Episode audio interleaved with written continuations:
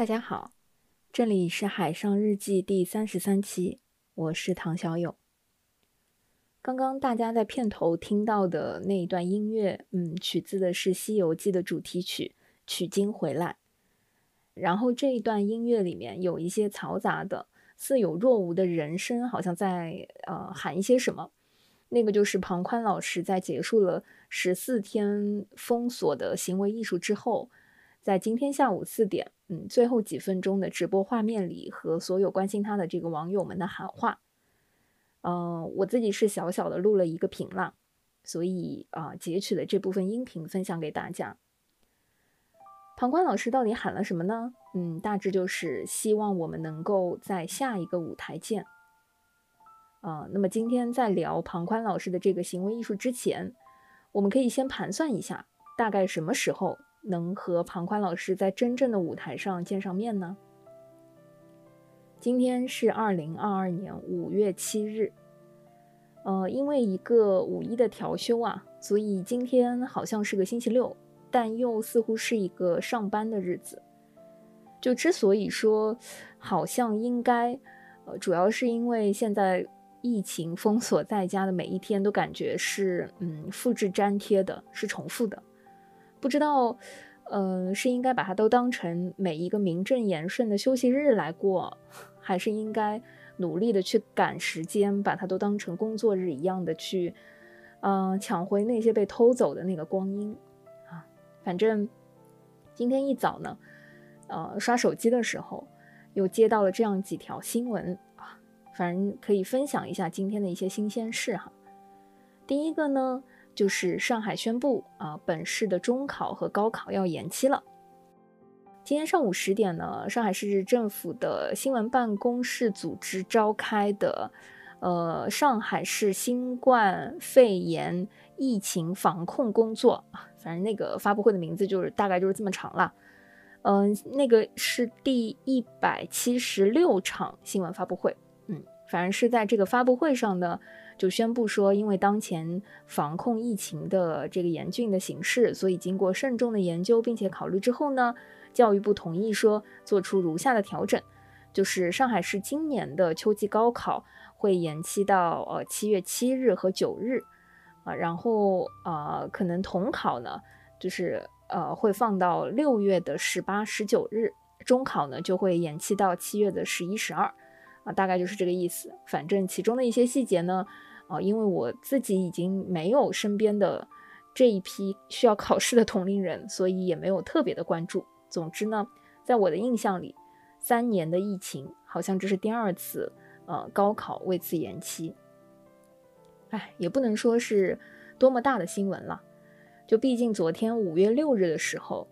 呃，我们还收到了说，呃，原先定于九月十日和二十五日的第十九届亚洲运动会，啊，反正就是亚运会这种，不只是在国内，其实是在亚洲范围内都是非常重要的盛会，呃，原先在杭州啊要举行，现在也宣布是延期，具体延到什么时候呢？现在还没有一个准信。所以说啊，相比于昨天五月六日的这一条新闻来说，就是当时五月六日昨天看到亚运会九月份的亚运会要延期，但又不知道延续到什么时候，我心里是有一点点绝望的。就是眼看着已经要在家里过端午了，就是在想说，难道会一眨眼要把十一都在家里过了吗？但是今天上午收到这个高考。啊，非常明确的这个延期的信息之后呢，感觉好像被捞了回来，就是六月解封可能有望，五月能不能出门呢？嗯，应该要看情况。毕竟我自己挺难想象说，就是六月的这种统考，或者说七月的高考和中考，如果以线上考试的这个形式啊，嗯，不知道这个考试到底还有没有必要。所以呢，我姑且就认为，七月份的时候，嗯，我们应该都能够恢复日常生活了吧？那六月份那个统考，不知道大家要不要一起在学校里进行考试？所以今天收到这个信息的时候呢，嗯，还是拿出了一些乐观主义精神去解读它。毕竟人家亚运会都还没有定什么时候办，这种复工复产急什么呢？对吧？所以说呢，庞宽老师啊，嗯，他的这个美好愿望，说希望大家能够在下一个舞台见。不知道，呃，要不要同时参考一下亚运会的这个动向？嗯，毕竟九月份可能没有希望了，十一不知道还行不行。说实话呢，我也是没有想到庞宽老师这个十四天的行为艺术啊，一眨眼这么快就已经结束了。嗯，还记得是在四月二十一日的时候啊，庞宽在微博宣布他要在新空间的画廊举办这一次为期十四天的现场直播行为艺术，反正吃喝拉撒都在镜头前，嗯，待在那个呃小的高台上面啊，进行自我隔离的十四天。那个时候啊，上海的全境封闭啊，进入到了呃第二十一天。所以我觉得，当时庞宽老师能够身在北京，如此共情的，呃，进行这样子的行为艺术的，啊，这个表演，或者说进行这样一场行为艺术的这个操作，作为上海人民，我是觉得，嗯，竖起大拇指，母子，对吧？然后呢，四月二十三日的这个下午四点，庞宽老师如约的开始了直播。最开始的时候呢，还有一些观众可以进入到这个空间，啊，跟他交流或者是围观。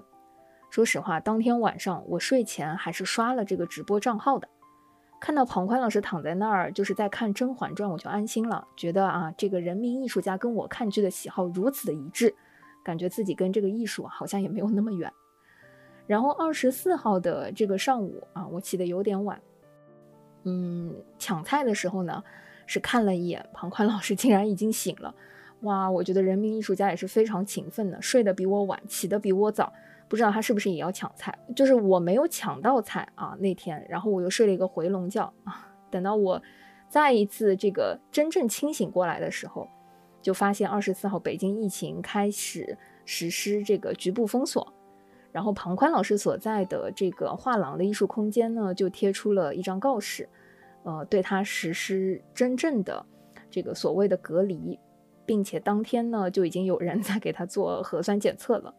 就是呃整个空间不再开放啊，普通的观众和游客可以去进行围观，只能在线上看那个直播。哇，这个行为艺术由于外部环境的变化，就真正的呃更接近艺术了，或者说没有被真正隔离的这一场十四天的行为艺术不算完整。嗯，所以那个时候呢，我又觉得，等到庞宽老师解封的那一天啊，我是不是至少能出去买一瓶可乐和他一起庆祝一下？没有想到，我还是天真了啊！就是之前呢，我们就说庞宽老师的这个行为艺术啊，它虽然来源于生活，但是根本就不及这一次的生活。就是这十四天啊，庞宽老师他根本不用担心工作啊，也不用担心抢菜。还有朋友呢，时不时的会来看他，就是他的这些呃乐队的乐手朋友啊，真的是呃随机的打卡，他们还能时不时的在这个呃台上跟台下进行一些艺术创作的互动。我觉得他除了要小心那个上厕所的时候不要过度的走光，就是反正我们也是已经分享到了一些他局部走光的这个照片。但是呢，呃，除了这个之外，他根本不用担心其他的事情。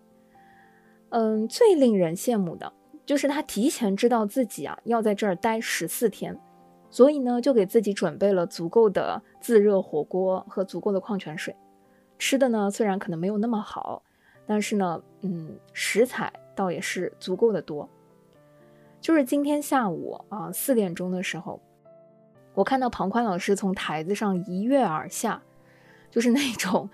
要回家了的那个兴奋，呃，完全在这个肢体语言上就是表现的淋漓尽致。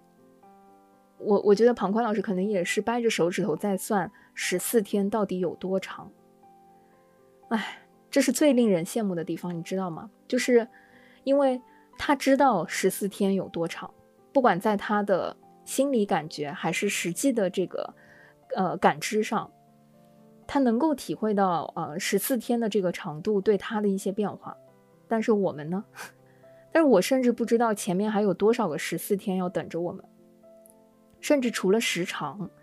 我们每天要面对的生活中的这个生存状态和生活政策，也是在实时的变化的。我本来以为自己能和庞宽老师一起呼吸到自由的空气，没想到下午刚刚围观了庞宽老师结束封锁之后，呃，大概一两个小时吧，我就迎来了生活中新的嗯封锁的这个政策和变化。我们小区呢，在今天五月七日的时候，居委会发出了一个公告，宣布五月七日开始实施小区的静默政策。不允许进行团购、外卖、快递等等，就是会有人员进出的这个所谓的危险行为，为期时间一周。就是虽然呢，呃，前两天我也陆续听闻了，比如说宝山啊、浦东的一些朋友，可能陆续也接到了啊，有可能要静默的这个通知。虽然之后好像也有陆陆续续朝令夕改的情况，嗯，就是那种字面意义上的朝令夕改。啊，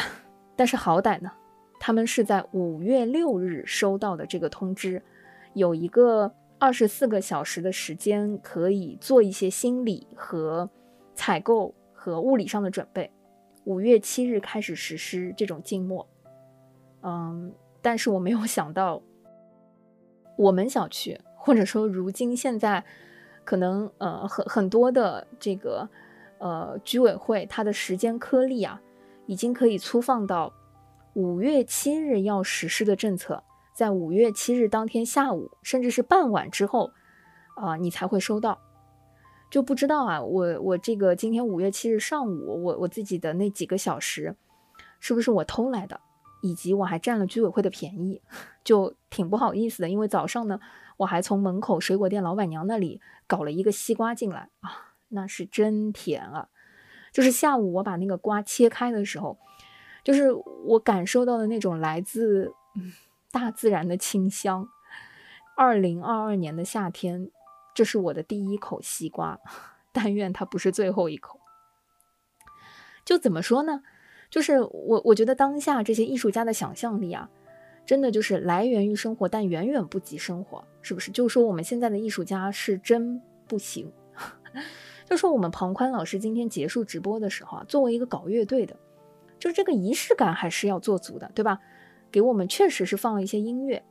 但这种现场直播，哎，对我来说就是不能错过的这种现场感。所以我从三点半就开始在那边蹲守，想要知道四点钟的时候我们庞宽老师到底会以什么样的方式结束，会不会给我们一些彩蛋啊，或者是 encore 啊？那确实呢。当四点钟临近的时候，我就看到庞宽老师在那个台子上蹲在地上守着手机，然后他就放了三首歌。第一首就是刚刚大家在片头听到的这个《取经归来》，庞宽老师呢还在台上给我们比心啊、挥手啊，啊，然后他就下台了。第二首叫做《敢问路在何方》，朋友们，敢问路在何方啊？路就在脚下呀。这首歌里不是反复的在告诉我们路就在脚下，但是过去的这一个多月，三十七天，接近四十天的时间啊，对我来说真的是接近四十天的时间，除了出门做核酸，我是真的没有踩到过什么路。我最远的路呢，都还没有走出小区门口，甚至我们小区的垃圾桶我都没有走到过，因为不是说足不出户，志愿者会帮我们丢垃圾吗？好的，那敢问路在何方呢？是我最近得不到答案的东西。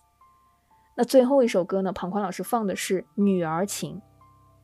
哎，算了，就是放完这三首歌，他就开始循环了。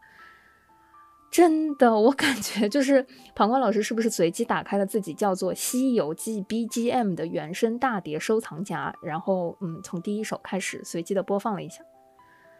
嗯，总之呢。呃，我本人还是非常非常非常 respect 庞宽老师和他这一次以身试法的这个呃行为艺术的体验活动，但是总体来说呢，就是有那么一点点嗯不满足。嗯，不过啊，这十四天啊，还是不得不说，给我和身边的朋友带来了一些嗯当下的快乐吧，就是呃，因为只有庞宽老师的这一次十四天的行为艺术的直播呢，对于我们来说是 live，是当下的创作。因为最近实在是没有什么好看的电视节目，呃，舞台啊、演出啊，都是一些以前的录播啊。我就说录播这个事儿吧，之前我也提了，就是真的不爱看。就说，并不是觉得他拍的不好，或者是演的不好，但我也知道啊，各个剧院剧团，只要你是正版，你录播的这些内容啊，其实也就那么一些。所以现在呢，都在反复的开始重播了。但是这个录播的内容呢，是实时的在提醒我啊，曾经是有多美好，并且呢，它很容易引起犯罪，知道吧？就是它会勾引我，引起那种想要走出家门、冲出小区的那种冲动，我觉得真的不好。所以呢，我一直以来这三十天几乎就是没有看过类似的啊这个录播的内容，所以只有看像庞宽老师这样的节目呢，才会让人安心。哦，我之前呢，就是会把他那个直播的视频号收藏在我的这个微信里面，甚至呢，因为最近还有一些工作和这个交流，我怕我会找不到，所以呢，我就会时不时的在每次看完之后，还会把他那个链接转发到呃我跟我自己对话的那个微信的对话框里面，嗯，总之就叫做那个文件传输助手的那个对话框，方便我快速的能够在第一时间找到它。哎，甚至是。大家知道，就是庞宽老师这十四天里面啊，也有过一些便秘的时候啊。不要问我为什么知道，就是因为你点开的时候呢，它是黑屏，然后黑的比较久呢，就是庞宽老师呢。咱就说人跟人啊也差不多，只要你不经常吃水果蔬菜吧，就容易打乱了你的生活节奏，引起了一些不适啊。这样的话呢，我才觉得这是当下嗯比较有意思的节目。好的。嗯，庞宽老师的十四天呢，就这样告一段落了。那说到今天的推荐呢，也没有办法给大家再去推荐庞宽老师过去十四天的这个直播经历了。如果你感兴趣的话呢，也可以去网上搜一搜，因为有热心的网友详细的整理了庞宽老师过去行为艺术十四天当中的细枝末节。但毕竟那个不是 life，所以呢，可能那个新鲜度和它的这个趣味度也会大大的打折。所以今天我真正要推荐的呢，嗯，毕竟我们刚刚聊的那么多呢，是一场行为艺术，所以呢，我觉得还是推荐一些跟艺术相关的东西吧。我今天想推荐的是一本书，呃，虽然这本书呢我只读到了一半啊，但这个一半呢并不是书的问题，是我的问题。这本书呢是广西师范大学出版社之前出版的，叫做《现代艺术一百五十年》。嗯，这是一本，呃，我记得封面是白色的，嗯，然后看着有一点厚的小砖头，但是它开面不是很大，嗯，其实这本书非常的好读，就是没有读完呢，是因为，嗯，当时我自己有一点惧怕说太快会读完它，然后正好那段时间有很多的展览和一些其他的，呃，电影啊，就是那个秀可以看，所以呢。我深深的记得，呃，这本书我是卡在了它一一半多一点的地方。然后，其实这本书呢是英国作家呃威尔贡培兹的那个作品，嗯，反正大家就记得那个作者叫威尔。其实他非常非常的通俗又有趣，嗯，他是以一种想要把看起来非常高冷的现当代艺术，以一种呃更亲民的，近乎于讲故事。和写小说的方式，让普通的读者和观众，呃，能够入门的通俗读物，甚至是我觉得，嗯，他其实做到了，呃，能够破除大家对于现当代艺术的一些迷思和恐惧心理，而，呃，有意的把它写得非常有趣的这个环节。当然了，我自己是非常喜欢，呃，或者说更喜欢这本书它的。英文标题，嗯，叫做 "What are you looking at?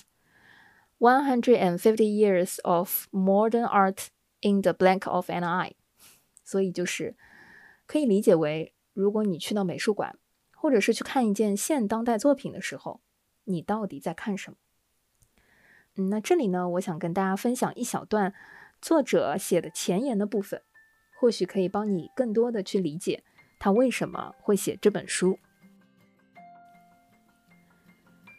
关于现代时期的艺术史，已经有很多杰出的著作，从贡布里希经典的《艺术的故事》，到罗伯特休斯的情绪激昂而富有启发性的新艺术的震撼。我写作此书的目的，不是为了和这些精深的大部头著作相抗衡，我也没有这个能力，而是提供一些不同的东西，一本个人化的、充满趣闻的、有信息量的书，按时间顺序讲述从印象派至今到现代艺术故事。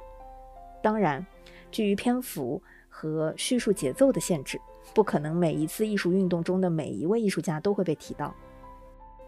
我的目标是写一本内容详实而生动的书，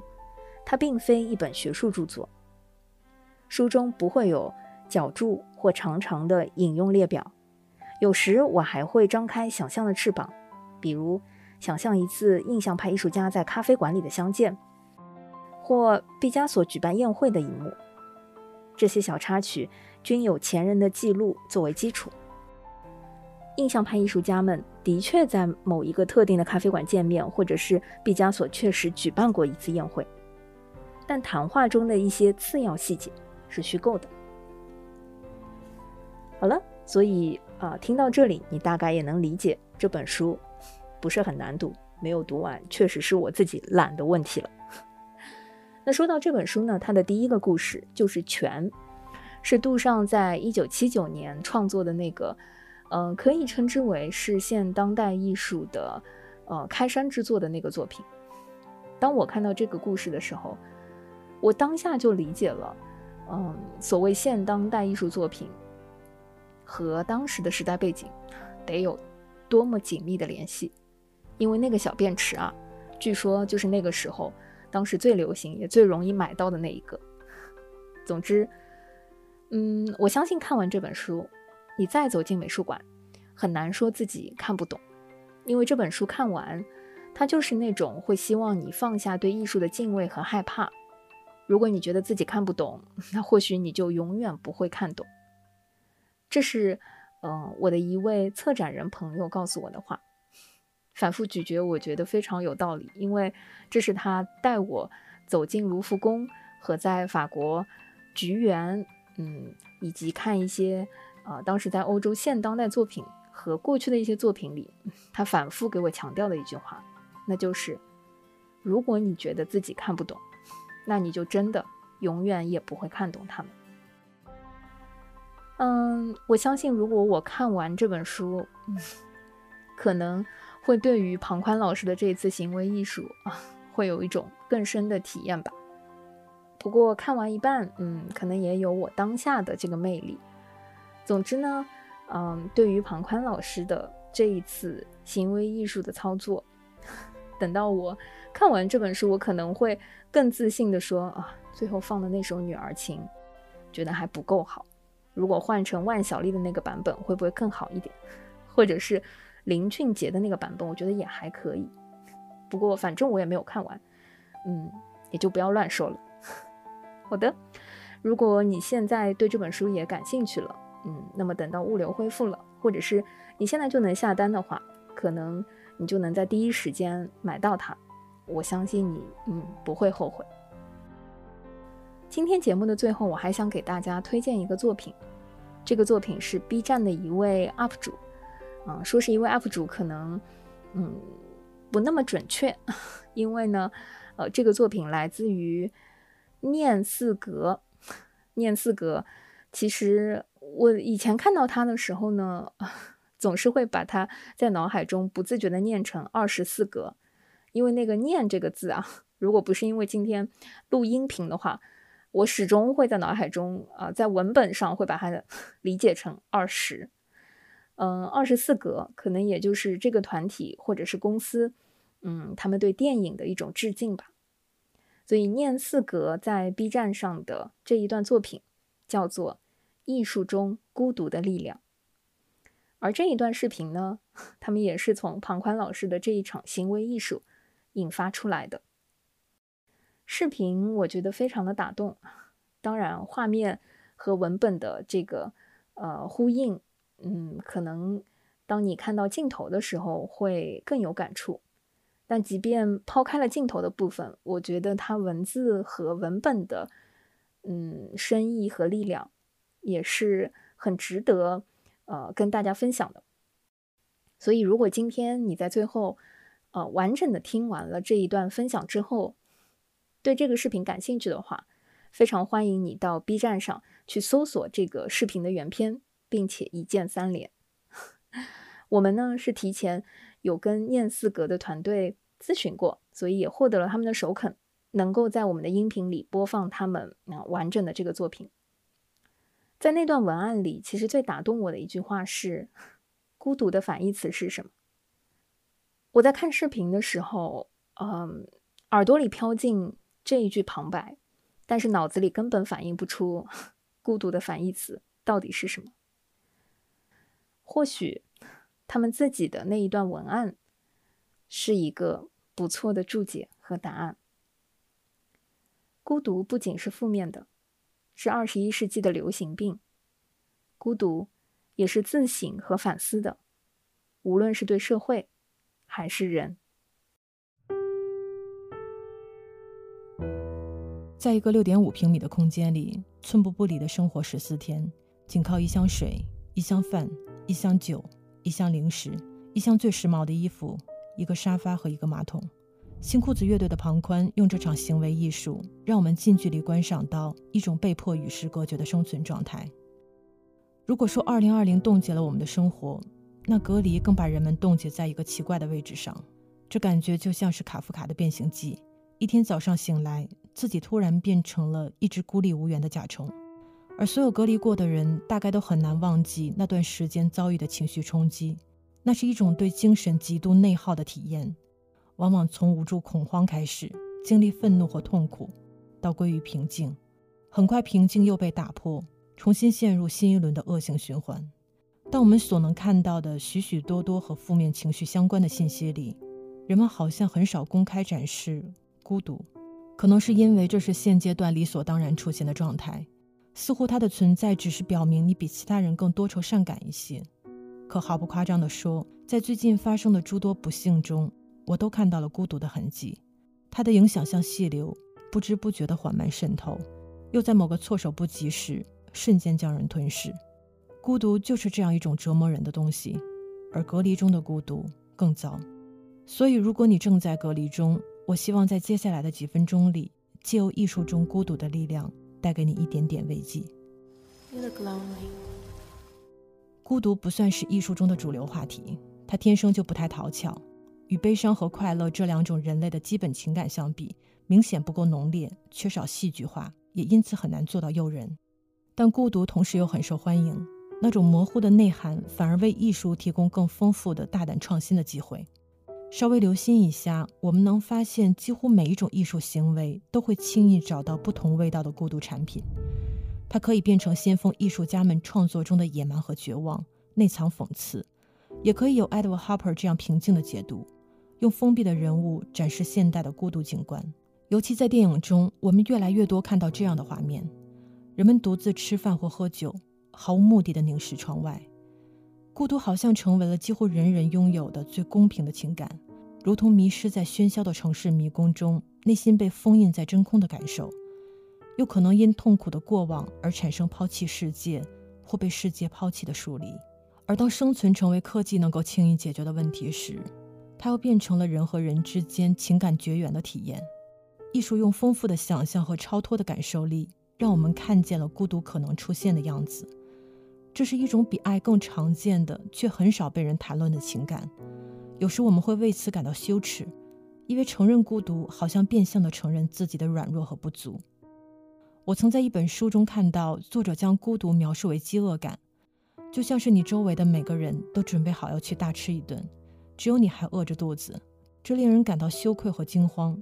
渐渐的，这些情绪向外辐射，让孤独的那个人变得愈加孤立和疏离。人类的生命可能远比我们想象中更脆弱。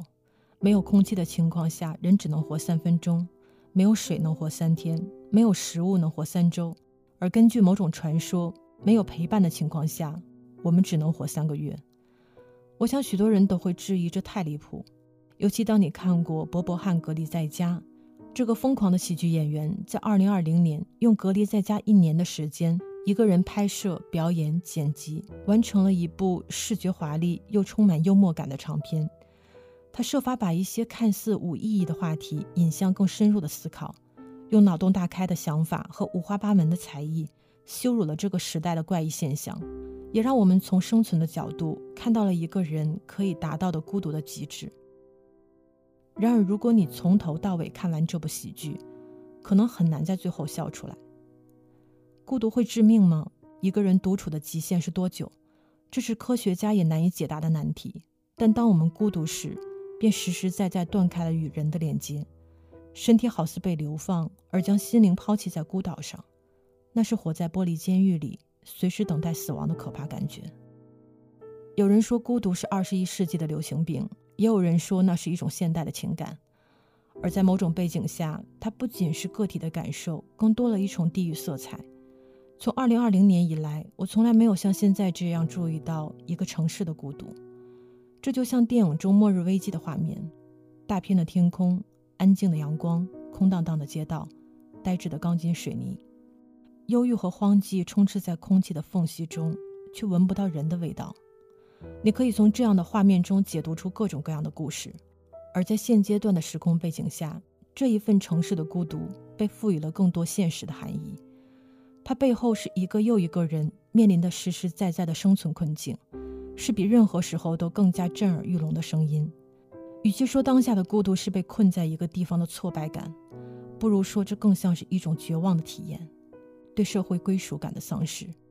而如果你去查找一下，可能会发现孤独没有反义词。如果有，那可能是目前我们每个人都需要的东西。所以换个思路来看，也许治愈孤独的方法只有孤独本身。它不是一件可耻的、非要逃避的事情，因为它的内涵不全然是消极负面的，也会变成一种酸酸甜甜的情绪，去打败生活中的厄运，或者也可以给思考充电，转化为一种美好的力量。带去内省和反思，我想当下的孤独更是一个机会，对个人放下缠绕已久的企图心与自我和解，对城市正视文明的疾病与浮华背后的现实。非常感谢大家花时间看我的视频。当人类面对太多难以解决的现实问题时，总会显得艺术很无能、很无用。它不能使死者起死回生，不能治愈疾病。不能缓解气候变暖，也不能阻止灾荒战争，但艺术又的确有一些神奇的功能，如同此刻，让我们似乎能看见孤独，看见孤独的力量和活着的意义。谢谢观看，下期再见。